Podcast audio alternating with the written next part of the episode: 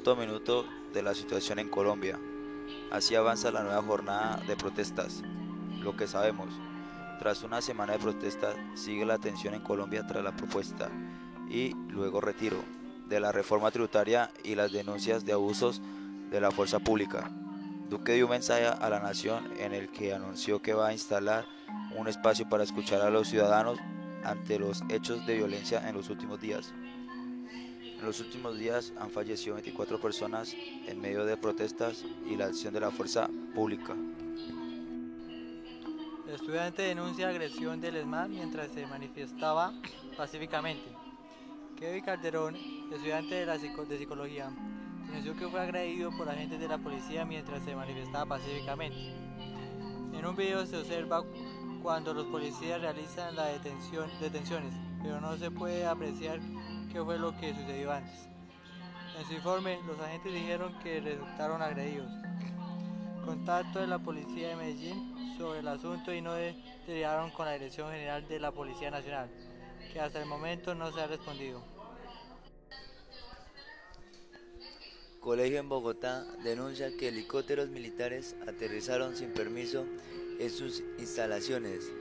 La junta directiva del Colegio Clareatino de Bosa en Bogotá afirmó que este miércoles en un comunicado que varios helicópteros militares aterrizaron en sus instalaciones este martes en la noche y que las fuerzas policiales interrumpieron en el lugar de manera arbitraria.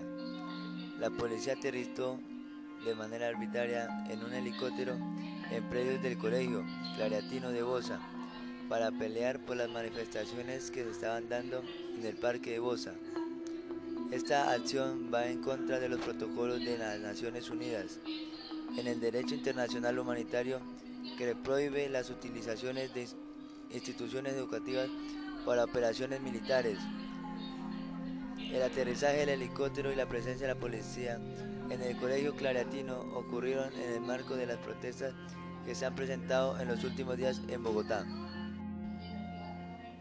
Claudia López, esta no puede ser la vida que le demos a la juventud colombiana.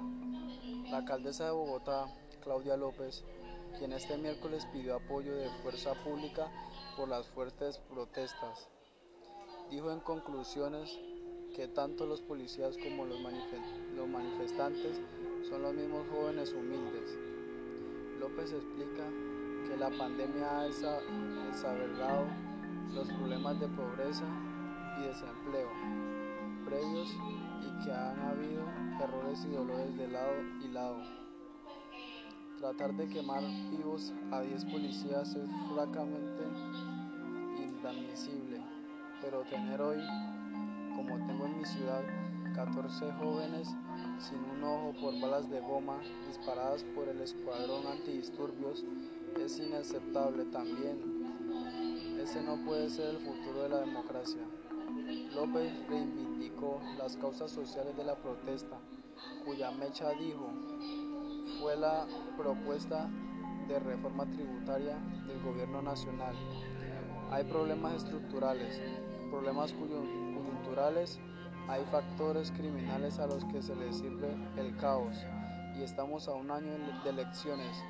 Entonces, jugar a la deserción de los ánimos contra el opositor político es muy rentable para quienes están haciendo campaña, pero es muy peligroso para la vida de los jóvenes en las calles. La reforma es la gota que rebasó la copa, pero la copa ya está llena, porque Colombia es un país muy desigual, porque venimos de una polarización política alrededor de temas de igualdad, de, incluso, de inclusión política, de la paz profundas dijo la alcaldesa.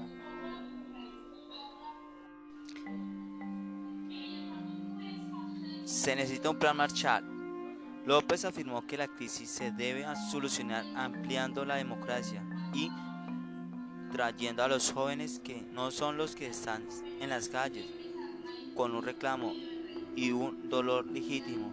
La mesa es más con centrados con ellos. Estamos en una crisis que vale a la crisis de 1929, cuando el mundo, el mundo quebró y toca llegar a un buen, buen DAC, un nuevo contrato también comparó la situación de la Segunda Guerra Mundial y la necesidad del plan Marshall. Hay que salir un poquito del desde el salir un poquito del de slogan y el oportunismo y centrarnos a hacer las tareas de la historia. Nos puso un acuerdo que vale un plan Marshall para sacar nuestro país adelante y los jóvenes de la pobreza.